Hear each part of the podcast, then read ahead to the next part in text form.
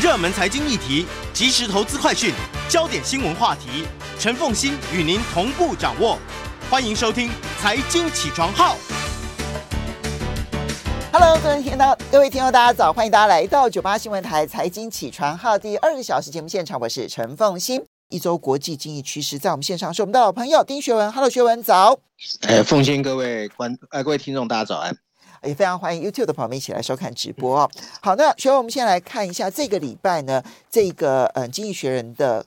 关键字。好，我们来看看啊，《经济学人》在过去一个礼拜哦，他觉得比较重要的一些国际新闻或关键字啊。那在这本杂志里面的第八页跟第九页放上了这一期的 Keywords 啊，总共有三十个 Keywords。然后我今天挑了十三个啊。第一个是欧洲议会啊，十二月十号，欧洲议会的希腊籍的议员呢，伊娃开莱啊，被暂停欧洲议会副议长的权职权了。原因是因为他涉及了二零二二年世界杯主办国卡达的贪腐调查哦。那这项调查还牵涉到另外四个议员，并引发了这个欧盟机构必须彻底改革的一个呼吁啊。那卡达呢，是二零二二年世界杯的主办国，不过一直有传言说卡达是透过行贿的方式取得主办权的。那目前为止啊，已经有很多名欧洲足协的高层遭到了逮捕。比利时当局也指控其中四人以一百五十万欧元的贿赂啊，换取对这个海湾国家有利的法律影响，甚至在饭店房间里面的一个袋子里面发现了几十万欧元的现钞啊。第二个关键字中国啊。十二月九号，中国跟印度双方的军队在印度的阿鲁纳查省的达旺地区啊爆发了冲突。冲突地点在中印实际控制线 LAC 区域啊，双方士兵都有受伤。在冲突发生之后，双方军队都撤离了这个地区。两国在当地的驻军指挥官则展开谈判，要解决争端。第三个关键字 NASA 啊，就美国航太总署啊，十二月十三号。NASA 的猎户座的太空船在执行了将近二十天的绕月飞行任务后，成功返回地球，并在太平洋上降落。这是一次哦没有宇航员参加的测试，不过下一次他们会承载起载人的任务。按照美国国海的那个航太总署这个航天局局长哦 b i l l n i s s o n 的透露说，现在再次启动登月计划跟以前的目的已经完全不一样。这一次主要回到月球是为了学习。生活、工作、发明跟创造，以便继续进入宇宙的进一步探索。他还表示，美国计划在二零三零年代后期跟人类啊一起去火星，甚至更远的地方。第四个关键字 FTX 啊，虚拟货币。十二月十五号，美国司法部正式指控啊 SBF 啊，就是 Bankman-Fry 啊，涉嫌诈欺、洗钱，还有违反跟加密交易所 FTX 倒闭有关的融资法律。他在巴哈马被捕，呃，司法部门说呢，FTS 这个惊人的失败呢，不是管理不善，而是故意的诈欺。其实非常简单明了。据称呢，啊、Bankman-Fried 哦，总共挪用了 FTS 资金用于个人用途，来偿还他对对冲基金啊阿拉米达欠下的债务。并向政治候选人提供了几百万的美元。对于一个因为有效利他主义本来备受赞誉的人来说，这是一次令人非常讶异的虚拟货币的崩溃。第五个关键字啊，Danske Bank 啊，十二月十三号，对美国司法部来说是非常忙碌的一个礼拜。美国司法部宣称啊啊，Danske Bank 啊，承认啊，通过谎称他啊反洗钱系统不足，诈欺了美国银行。丹麦最大的这家银行 Danske Bank 啊，通过为美国银行处理爱沙尼亚分行价值一千六百亿美元的可疑交易，而这些资金大部分来自俄罗斯 Dansk Bank 必须支付二十亿美元的罚款。第六个关键字，美国联准会，十二月十六号，FED 把基准利率提高两码，提到了百分之四点二五到百分之四点五的目标范围，在连续四次提高三码之后，联准会把基准利率上调了。两码而已、哦，那央行已经放松了紧缩的步伐，以平衡抑制不断飙升的消费者物价指数，确保经济不会进入衰退。欧洲央行和英格兰银行也紧随其后，将关键利率上调了两码哦。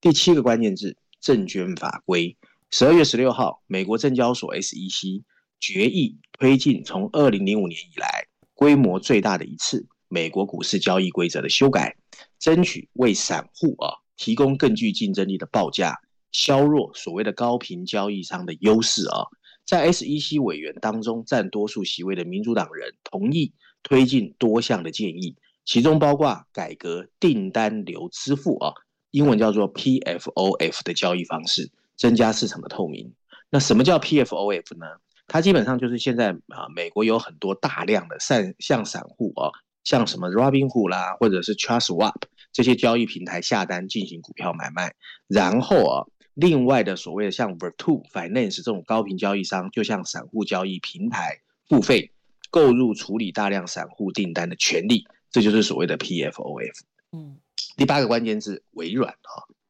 微软和伦敦证券交易所宣布一项战略合作。这家软体巨头将为交易所提供云端计算服务，并持有伦敦证交所百分之四的股份，而且在董事会占有一席董事啊。伦敦证交所强调，这项安排不仅仅是把资产简单的提升到云端，微软还会帮助他建构商品，还有进入市场。第九个关键字：动视暴雪。十二月十三号，美国联邦委员会 FTC 出手阻挡微软收购动视暴雪。关键考量是它具成长潜力的云端游戏。云端游戏目前仅是电玩游戏市场的一小部分，但 FTC 跟产业人士认为，云端游戏的影响力与日俱增。第十个关键字：抖音啊。十二月十四号，美国国会议员因为担心国家安全受到威胁，提议禁止抖音。这是一款以热门视频的社交媒体啊。第十一个关键字啊，Amagon 啊，它的中文翻译叫安进。十二月十二号啊。安进宣布收购专注于治疗罕见自身免疫疾病的生物制药公司 Horizon 啊，交易价值两百六十四亿美元。第十二个关键字：波碳欧盟。十二月十三号，历经几个晚上的协商，欧盟达成政治协议，将对进口钢材还有水泥这些制造污染的商品课征二氧化碳的碳排放税。这项全球首创的计划旨在支持实现减碳的欧洲工业啊。最后一个关键字哦，动物本能。十二月十三号，食品杂货集送商啊，APP 的 Getir 近期宣布收购了竞争对手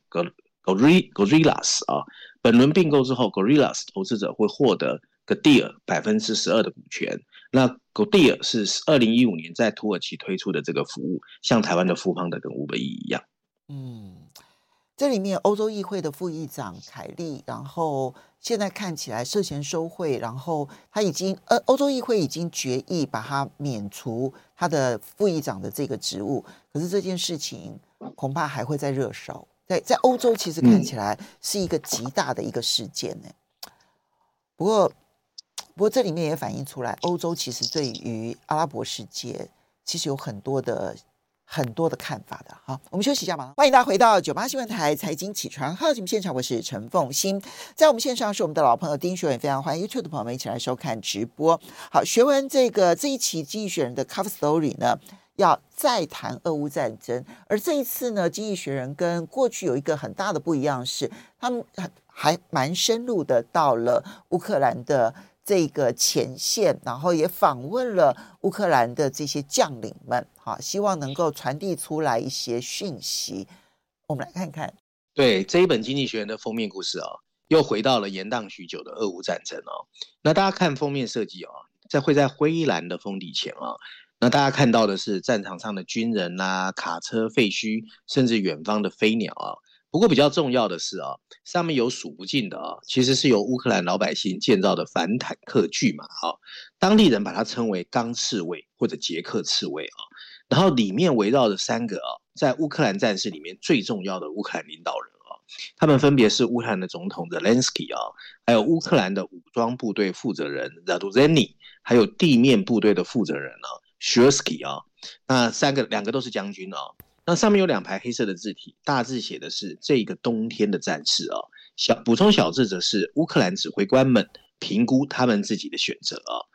那文章呢，大概其实今年以来哦，乌克兰已经讲了好几次这个俄乌战争哦，就《经济学人》哦。那但是就像刚才凤新说到，这是第一次哦，就是《经济学人》的编辑群直接和乌克兰的这个所谓领导阶层面对面啊去对话啊。那经济学用的绪论第一篇第十一页，另外在十九页开始的 briefing 专文呢，有三篇文章，分别都是啊个别一对一针对这三个人的面谈哦，那面谈之后去写出了这个所谓的绪论第一篇的这个总结哦。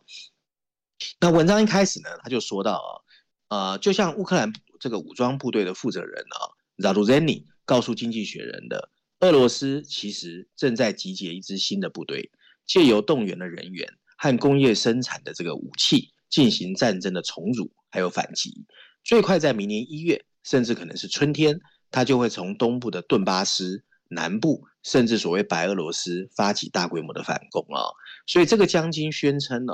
俄罗斯正在训练大约二十万名的新的这个军人，他坚持且毫不怀疑，俄罗斯会在基辅啊，从基辅开始再展开新一轮的进攻尝试。而另一方面啊，僵局的出现正在激发人们对和平谈判的新兴趣。譬如说，法国总统马克宏、美国总统拜登，甚至俄罗斯的总统普京啊，最近几天都在讨论外交的解决方案。许多西方国家对这个战争的持续啊感到讶异。富裕国家的论点也变成啊，对于高能源价格感到厌恶，他们对进一步斡旋表现出了乐观其成的态度。但乌克兰的军事领导人认为这件事情不应该这么早发生。经济学人认为乌克兰领导人的想法是对的。如果乌克兰战事开始走向调停，把战线冻结在原地，俄罗斯人就可以为下一次袭击做更好的准备。普京的将军们一直在推进他们的训练计划。部署新动员的军队和重组工业，继续战争，包括乌克兰指挥官说的生产炮弹。冻结会把重蹈二零二二年二月二十号入侵前三年的覆辙。在那段时间里，普京跟西方领导人也是无休止的在交谈，而因为西方世界纵容了他，同时也为他的军队做好入侵准备提供了机会。西方的最高责任呢，其实是确保俄罗斯的反攻失败。为此，武器供应必须越来越快。乌克兰使用美国自六月以来供应的火箭系统啊，叫 HIMARS，H-I-M-A-R-S，对乌克兰的弹药库和指挥控制中心产生了毁毁灭性的影响，使乌克兰军队可以先在东北部，然后在南部快速的推进。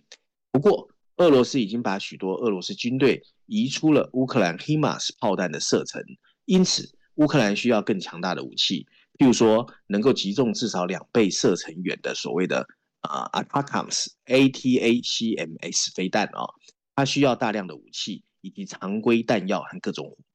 再加上坦克和直升机，甚至其他的武器。乌克兰还需要帮助啊，疏解俄罗斯对民用电力、水利和供暖系统的袭击。这些措施都是为了破坏乌克兰的经济，打击前线乌克兰军队的士气，甚至让他们担心自己的家人。就像这个将军 Zaluzhnyi 所说的，乌克兰现有防御系统的弹药库存不足，他还需要更多更好的反导弹系统。现在看来，即将到来的美国爱国者会是一个巨大的推动，但训练军队怎么使用还需要一些时间。几个月前，其实早就应该提供给他们了。如果乌克兰要摆脱这场冲突啊，成为一个繁荣的民主国家，光有防空其实是不够的，他还需要夺回更多的领土。尽管俄罗斯军队今年只占领了乌克兰黑海沿岸的一小部分，但这使他们离乌克兰所有的大型港口都够近了，足以威胁航运。除了联合国协议规定的有限粮食之外，乌克兰的出口在很大程度上其实是被切割的。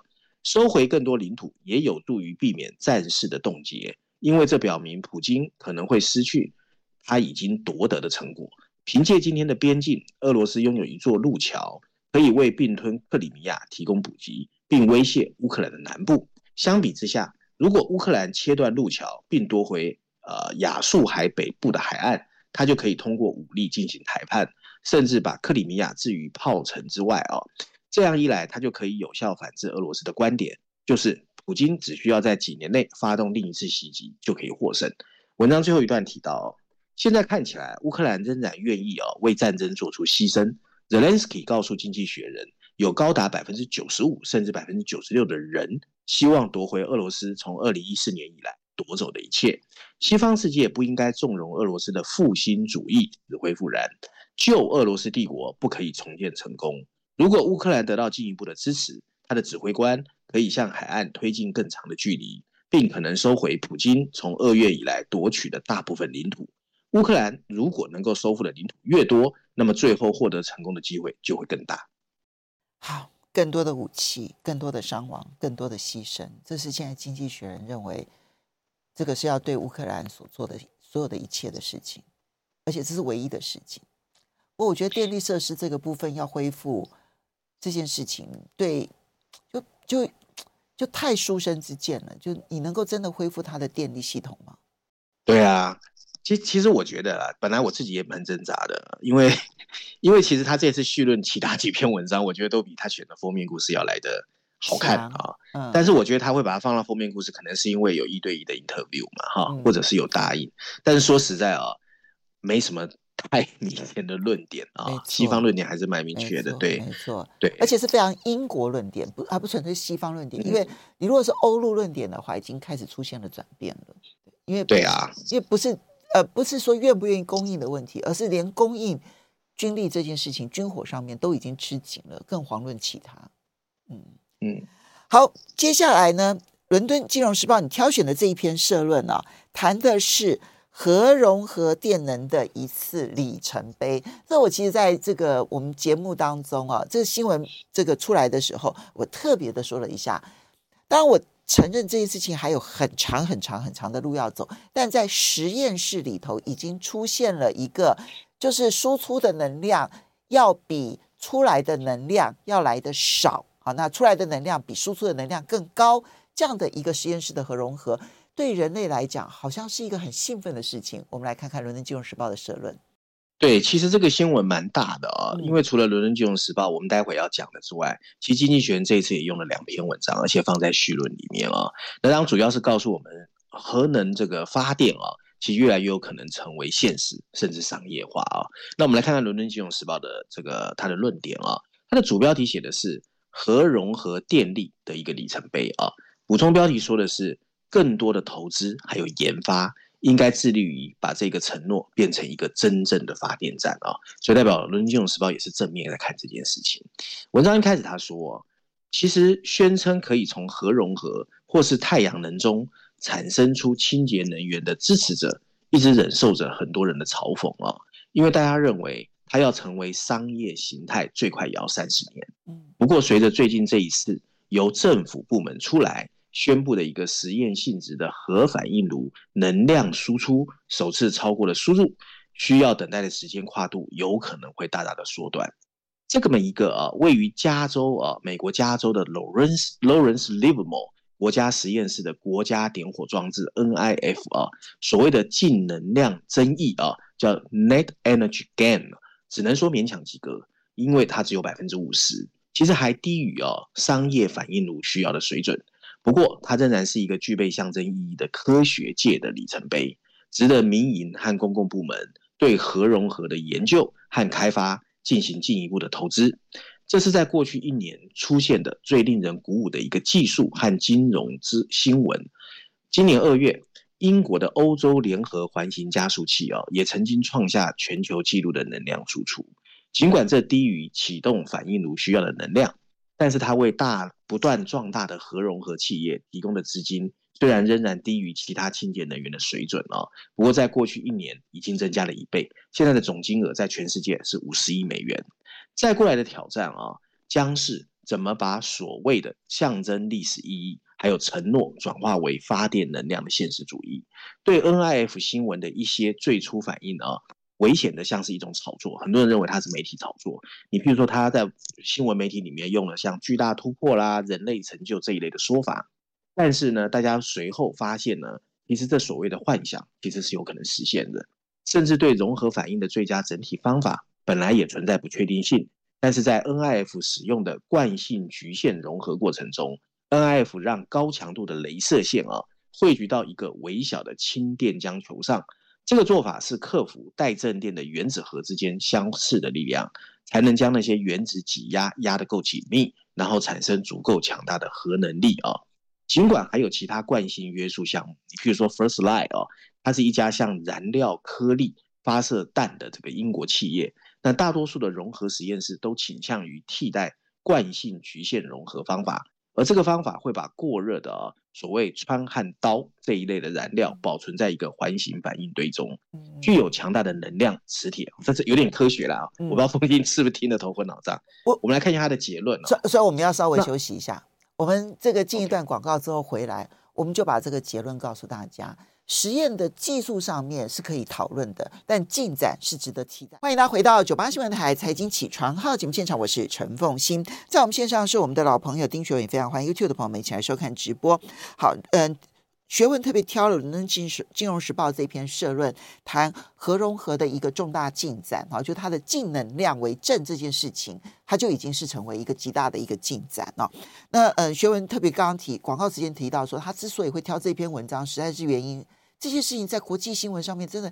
极大，我觉得讨论度非常的高，然后大家非常的兴奋在这件事情上面。相形之下，台湾的讨论度是很低的，所以他特别挑这一篇。刚刚讲了技术上面的突破，那现在《伦敦金融时报》对这个事件的结论是什么？对，后面还有三段啊，我们继续看一下《伦敦金融时报》它的论点是什么啊？《伦敦金融时报》认为啊，无论采用哪一种方法来建造所谓具有成本效益的发电站，当今实验的反应炉几乎每个方面都需要进行改造，就是有还有很多缺陷啊。美国能源部设计的这一个耗资三十五亿美元的 NIF 来模拟。所谓核爆炸进行的武器测试，因此需要做大量的工作来适应民用发电的程序。尽管 NIF 已经超过了所谓净能量争议的阀值，但是这意味着输出高于直接的镭射输入，但它仍然远低于电网运行所需要的总能量。那单独来看啊，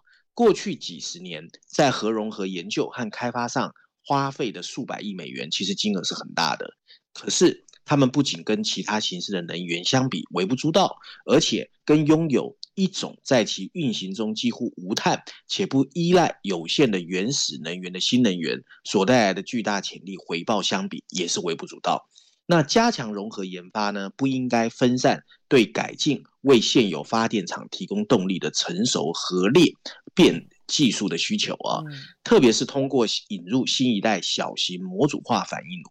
但成本效益分析会支持对核融合进行更多的投资，即使它目前看来只有百分之五十的机会实现。嗯，不能抱以绝对的乐观，但是那终究是一个在人类发展史上面很重要的一刻。它它不只对地球上面的能源需求而影响极为大，它对于太空探索影响更大，因为我们一般能够期待的能源实在太少了。那如果说是核融合的话，它才有机会在探索的过程当中哦，那么做很大很大的改变。不过他特别提到了嘛，就包括了核分裂，就我们现在常用的这种核反应炉，还有小型模组化核反应炉，他认为还是非常重要，非常需要更进一步的优化发展。台湾其实对于 SMR 就小型模组化核反应炉的讨论也是非常的少，但这也是一个国际上面非常热门的一个话题哦。好，接着我们再来看到的是，你要挑选《经济学人》的这一篇，我觉得蛮重要的。他认为，已开发国家的政治人物已经放弃经济增长了吗？对，其实其实这一个议题、哦，我用议题来形容它，是这一本《经济学人》杂志里面我自己、哦、比较喜欢的一个议题。而且，《经济学人》用了四篇文章、哦、来分析环绕这个议题、哦，里面包含了绪论第三篇第十二页。英国板块第一篇和第二篇哦，五十三页、五十七页，所以版页很大哦。还有财经板块第一篇也放上了这个第六十九页哦。它主要就是该凤馨说到了，他觉得现在很多已开发国家或者富裕国家，其实对于积极追求增长这件事情啊，没有像其他东西那么没有像以前那么那么积极哦。我们来看看他文章的内容，我稍微把它 summary 一下哦。文章一开始就说，今天。即将带来到来的经济衰退的前景呢，其实笼罩着二零二三年。不过，如果你去看已开发国家，他们在经济增长方面面临的困难呢更明显。他们的长期经济增长最近正在惊人的下降，这导致了包括生活水准的停滞，还有民粹主义者的抱怨呢越来越难以压制。曾经在一九八零年到两千年左右，他们的人均 GDP 增长率高达百分之二点二五，但现在。整个增长速度降到了百分之一点一左右。尽管经济放慢，在很大程度上反映的是老人人人口老化这些不可逆的力量，但还是有一些其实是可以不用那么差的。问题就是啊，恢复增长已经不在政治人物的待办清单中，他们的竞选政见不再和以前那么关注经济的增长，他们对改革的诉求也不见了。二十世纪后半叶是经济增长的黄金时期，第二次世界大战之后，婴儿潮造就了一批比上一个世代更好教育的白领阶级，他们随着经验的累积，提高了平均的生产力水准。二十世纪七零年代到八零年代，许多富裕国家的女性涌入了劳动力市场，贸易壁垒的降低和亚洲的融入全球经济，更导致了 output 的大大提高，大家的生活水准也变高了。一九五零年代，有将近三分之一的美国家庭没有冲水马桶，但到了两千年，大多数人都拥有两辆的汽车。许多促进增长的趋势已经停滞，甚至逆转。劳动技能已经停止了原本的快速提高，越来越多的工人届龄退休，妇女的劳动参与率也趋于稳定，而扩大基础教育几乎没有更多的边际效益。随着消费者越来越富有，他们把更多的收入用在服务产业，而生产力的提高变得愈见乏力。交通、教育和建筑这些行业看起来跟二十年前差不多，没有进步，而其他方面，例如大学教育、住房和医疗保健。则充斥着繁文缛节，还有寻租的既得利益者。老龄化不仅直接影响了经济增长，还使选民对 GDP 的担忧也变少了。增长最有利的还是那些没有进入职场的年轻人，而不是现在中老年的养老金领取者。经济学人对政治宣言的分析表明，从二十世纪八零年代以来，这些政治宣言所包含的反增长情绪激增了六成。福利国家已把重点放在为老年人提供养老金和医疗保健，而不是投资于促进增长的基础设施或发展教育体系。对促进增长的改革支持也已经弱化。此外，即使政客们说他们仍然需要经济增长，但他们的行为真的不像。结构性改变和政治衰退这两个问题在英国最明显。从二零零七年以来，英国的人均 GDP 年均增长率只有百分之零点四。它没有能够在繁荣的东南部创造出足够的房屋，这阻碍了生产力。它的退出欧盟损害了贸易，吓走了投资。九月，Liz Truss 出任首相，竟然承诺通过赤字融资减税来促进经济增长，最后引发了金融危机。Trust 女士的失败模式符合一般富裕经济体的模式。川普曾经承诺每年要增长百分之四，但他通过破坏全球贸易体系，阻碍了长期的繁荣。光去年一年，美国政府就出台了一点二万项的新法规。今天的全球领导人是过去几十年来最国家主义特征明显的一群。他们似乎相信补贴产业政策、推动保护主义和进行纾困才是成功的途径。这部分是因为人们错误的认知，资本主义或自由贸易是增长放慢的罪魁祸首。甚至部分人士认为，增长不可能与绿色达成。也加剧了这个信念。事实上，人口下降意味着自由促进增长的改革比以往更重要。上述作为不会恢复二十世纪末的高增长率，但是拥抱自由贸易、放宽建筑法规、改革移民制度，以及使税收制度对商业环境更友好，反而会使人均 GDP 增长零点五个百分点。这不会让选民欢喜若狂。但今天的经济增长这么低迷，以至于每一方面的进步都很重要。而且随着时间推移，最后仍然可以让经济实力大大增强。文章最后一段提到啊，现在西方世界和仍然拥抱专制体的中国和俄罗斯比起来还可以，因为这两个国家最近的作为让经济受伤。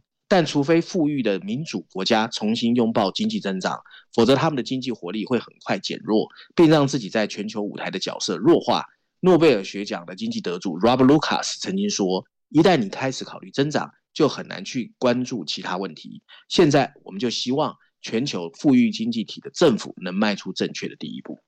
不要看政治人物说什么，要看他们做什么。经济学人其实等于是发出了一个很强烈的批判：当政治人物的重心点放在说穿了，其实就是内部的保护主义跟分大饼哈，就那个整个经济的大饼，然后怎么去区分，然后社会福利，而不去考虑增长。其实这对下一代的年轻人恐怕是一个最糟的状态耶。对啊，哦，好，其实就是保护主义跟民粹了。没错，这个这篇文章还蛮重要，非常谢谢学文的分享，也非常谢谢大家。